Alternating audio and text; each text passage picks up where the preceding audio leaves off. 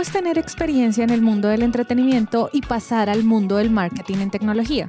Eso le pasó a nuestra invitada de hoy llamada Laila Revis, vicepresidente y Head of Brand de Pure Storage, una empresa encargada de crear almacenamiento basado en objetos, archivos y bloques usando la última tecnología Flash.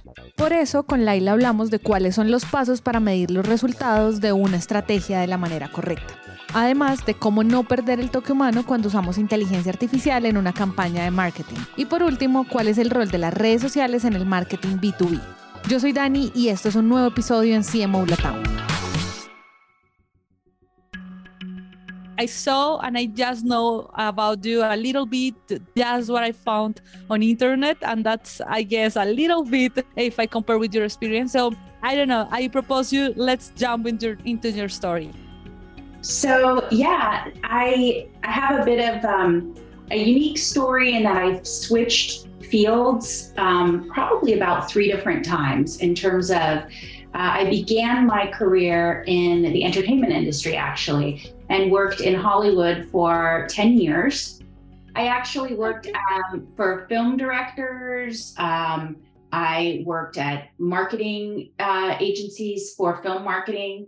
Um, I was a writer, I was a journalist, um, writing for magazines for many years and had columns in um, uh, a couple of different magazines. And then, um, you know, I actually I did that for 10 years and went back to school and got my master's in emerging media and international development because I started to see that the media landscape was changing with magazines and digital and I didn't want to get left behind what was happening in digital. Blogging was, you know, beginning. Social media was starting around 2007. So like hmm. pre-social, then social, like everything was changing. And I, I went back to school to pivot my career and go into something new and different. Got a job in um, New York working at Ogilvy and um, excellent agency.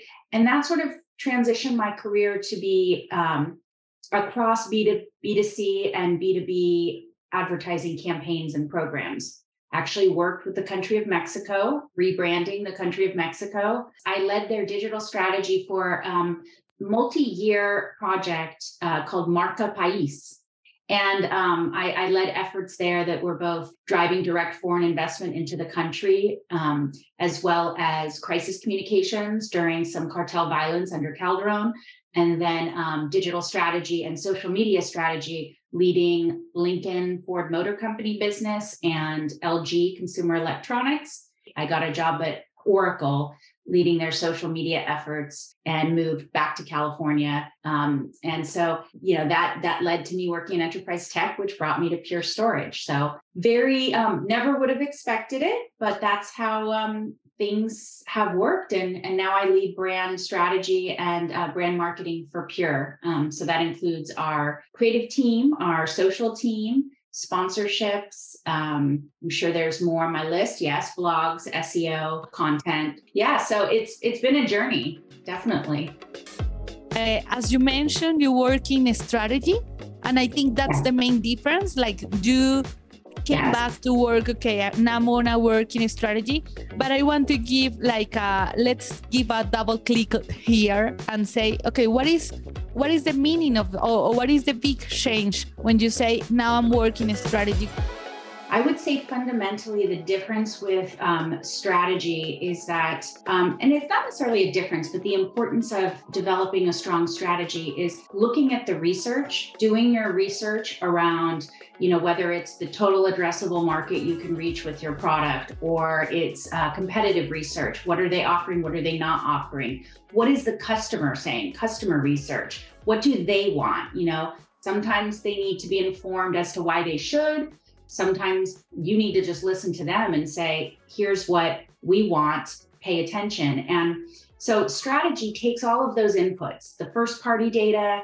you know, third party data, um, and looks at the whole terrain or whatever that specific terrain is that you need to um, navigate, and then comes with um, an approach to how to get in to whatever that you know solution needs to be. And that's where you bring in many different resources product marketing, PR, um, you know, executive creative directors. Uh, so I think strategy is almost uh, the first place is research, and then you need your strategy before you can do anything else. And I think that um, where the challenges arise is reactionary marketing, where um, you want to do something, but you don't really know why or have measurements set up in order to see whether it was um, productive.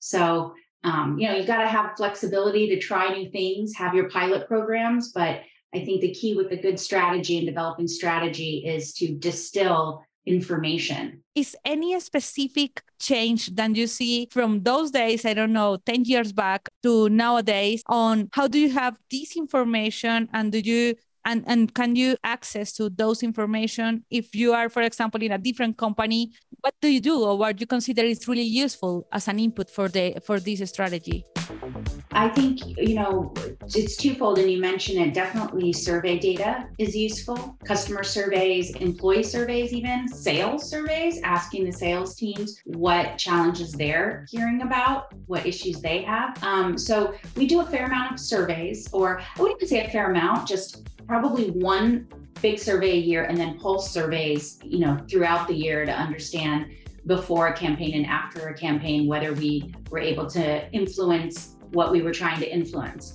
Um, and then, you know, obviously, you know, depending on what your web platform is, you mentioned Google Analytics. Um, obviously, you can use leverage Google Analytics for more than just your web analytics, but um, whether it's Adobe Analytics or Google Analytics, looking at the behavior on your website, uh, looking at um, your search behavior, what is coming up in search, um, are you present in that search, both for paid and organic search, and then um, you know looking at the highest performing assets and downloads on your blogs um, and you know across your you know social channels what's getting engaged with. Um, but social will be very different you'll see engagement on feel good stories uh, around business or your employee stories um, your dei stories so you have to look, um, I would say it, you know, your owned channels is a great source of information. And so that I can see the behavior of what's happening on my channels without having to, you know, put out an RFP and spend a lot of money. But I, of course, you know, will then leverage surveys and um, other third party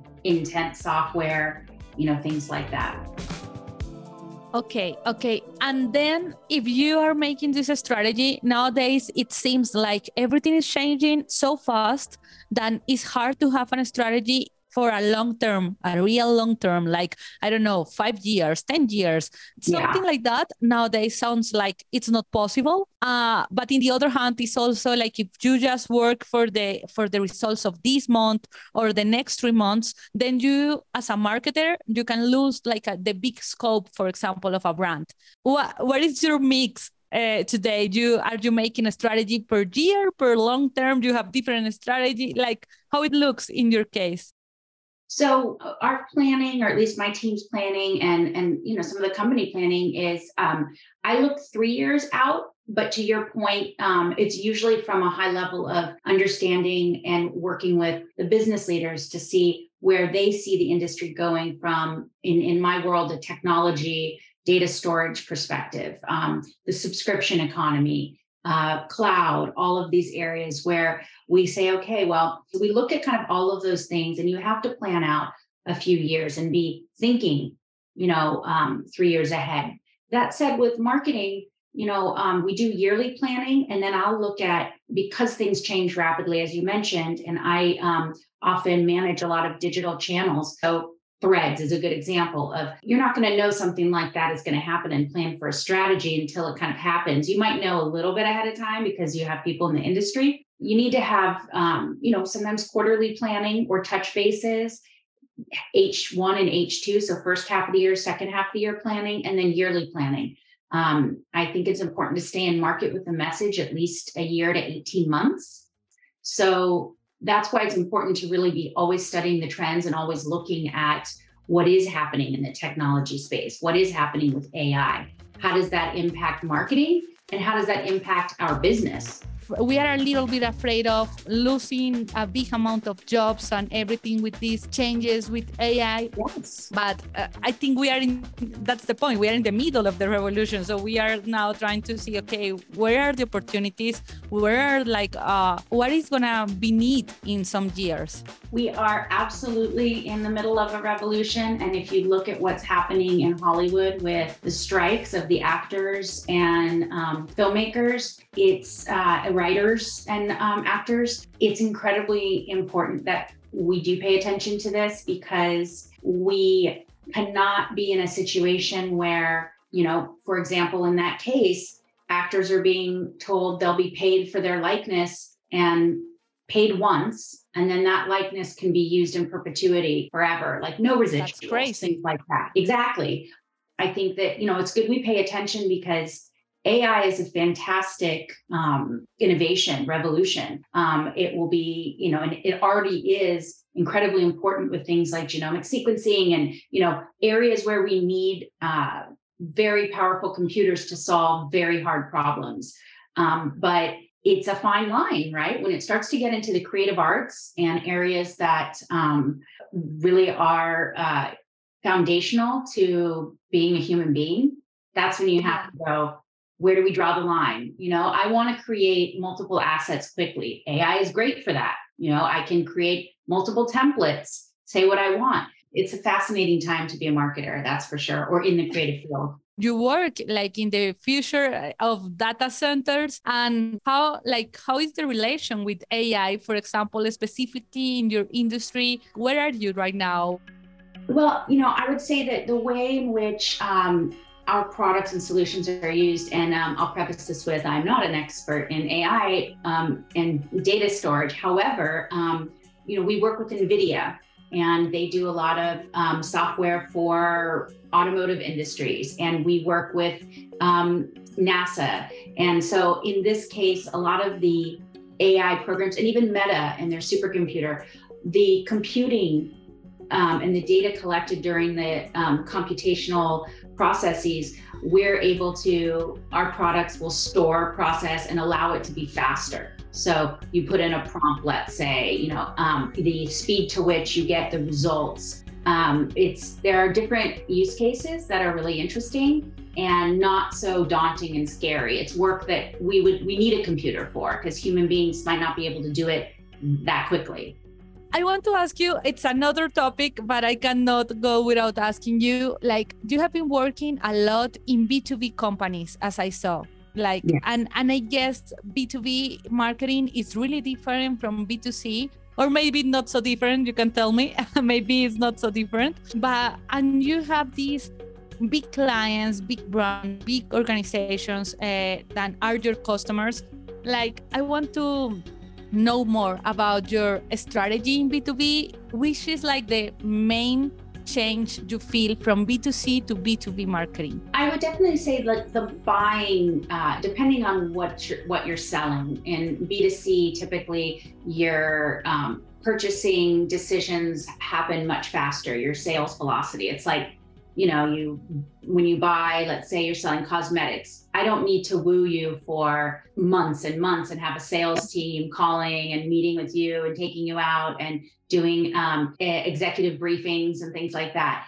Um, when you're selling um, multi-million dollar products this is a bigger buyer group. It's a lot more research goes into it and we're selling highly technical products. Now we're really well known for making things that are highly technical simple for the end user but you still it's a, com- a more complicated product you're selling and journey so you need different resources materials i would say um, after working in both b2b and b2c b2b is it's a much harder marketing job in the sense that my parents still don't really understand what i do and they're very smart people but I've been working at this company for a couple of years. It was entirely new to me, this space.